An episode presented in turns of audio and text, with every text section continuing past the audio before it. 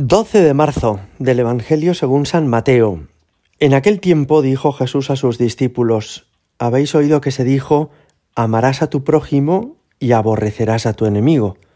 Pero yo os digo, amad a vuestros enemigos y rezad por los que os persiguen, para que seáis hijos de vuestro Padre Celestial, que hace salir su sol sobre malos y buenos, y manda la lluvia a justos e injustos. Porque si amáis a los que os aman, ¿qué premio tendréis? ¿No hacen lo mismo también los publicanos? Y si saludáis solo a vuestros hermanos, ¿qué hacéis de extraordinario? ¿No hacen lo mismo también los gentiles? Por tanto, sed perfectos, como vuestro Padre Celestial es perfecto. Palabra del Señor. A los animales, cuando les cuidan sus amos, les responden estos animales con afecto y gratitud. Es decir, tú tienes un perro en casa, tienes una mascota, tienes un gato, unos peces, y como te portas bien con ellos, como les das el alimento, como les buscas también su entretenimiento, y los sacas a pasear, entonces cuando llegas a casa te reciben con alegría, te saludan con ladridos, te dan la bienvenida. Pero en el fondo no es que los animales sean capaces de amar, sino que cultivan una cierta relación con aquel que saben que les va a dar de comer. El amor es la capacidad de tratar bien no solo a aquel que nos va a dar de comer, sino también a aquel a quien no le interesamos nada o a aquel que nos trata mal. Y eso los animales no son capaces de hacerlo. Los animales tratan bien a aquel a quien necesitan y de quien esperan obtener una recompensa de quien esperan obtener lo que les hace falta. Solo las personas humanas, como Dios y como los ángeles, somos capaces de amar también a quien no nos ama. Somos capaces de portarnos bien con quien fue malo con nosotros. Y esto es una cualidad preciosa que recibimos de Dios. La cualidad, la capacidad de tratar bien a aquel que no se lo merece, a aquel de quien no esperamos obtener nada. Eso es propiamente amar. Cuando Jesús hoy decía en el Evangelio, si amáis solo a los que os aman, ¿qué premio tendréis? Nos está recordando que efectivamente eso no es una conducta propiamente humana, que eso también lo hacen los animales. Lo propiamente humano es ser capaz de estar como por encima de la del instinto de supervivencia como por encima de lo que parecería razonable. Si os fijáis, así es como nos ha tratado Dios. Dice San Juan en el Nuevo Testamento, Dios nos amó primero. ¿Y por qué dice eso? Pues porque mucho antes de que cada uno de nosotros naciéramos o pudiéramos hacer algo por Él, Él ya se hizo hombre por nosotros, murió en la cruz redimiéndonos a quienes todavía no habíamos nacido, en el fondo no esperó a que le quisiéramos para empezar a querernos.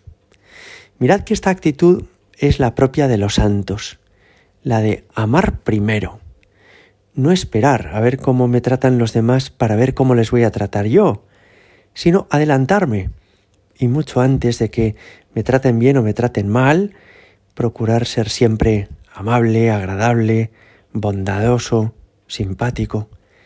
Esto es amar. Amar es no esperar a ver si, los demás se merecen o no que yo les trate bien, sino adelantarme y tratar muy bien a todas las personas. Y esto es lo propio de los santos, os decía, que llama mucho la atención. Hay mucha gente que se ha convertido y se ha terminado acercando a Dios al ver el testimonio de personas que no sabe por qué le han tratado con inmenso cariño, que han sido muy buenos, muy bondadosos, sin que se conocieran previamente. Pienso, por ejemplo, en el testimonio precioso que dan las misioneras de la caridad fundadas por la Madre Teresa de Calcuta en tantos países del tercer mundo.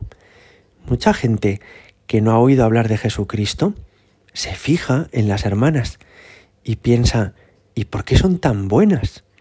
¿Y por qué han venido a nuestro pueblo donde no van a conseguir nada, porque aquí no tenemos nada que ofrecerles y nos tratan tan bien.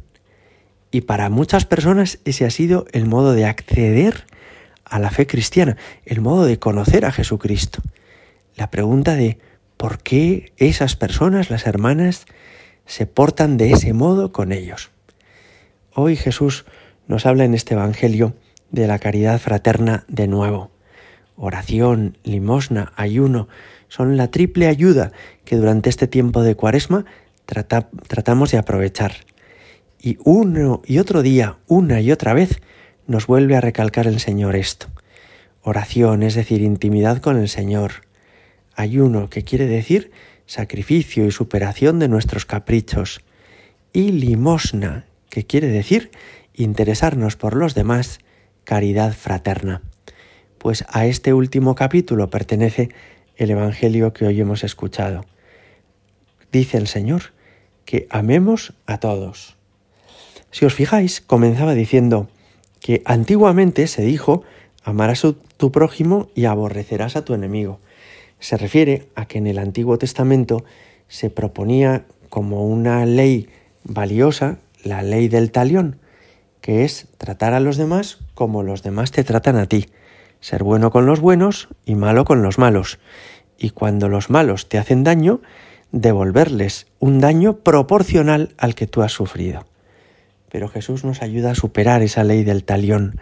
Nada de ojo por ojo y diente por diente, nada de pagar con mal a quien nos hace el mal, sino ser siempre buenos con todos. Gloria al Padre y al Hijo y al Espíritu Santo, como era en el principio, ahora y siempre y por los siglos de los siglos. Amén.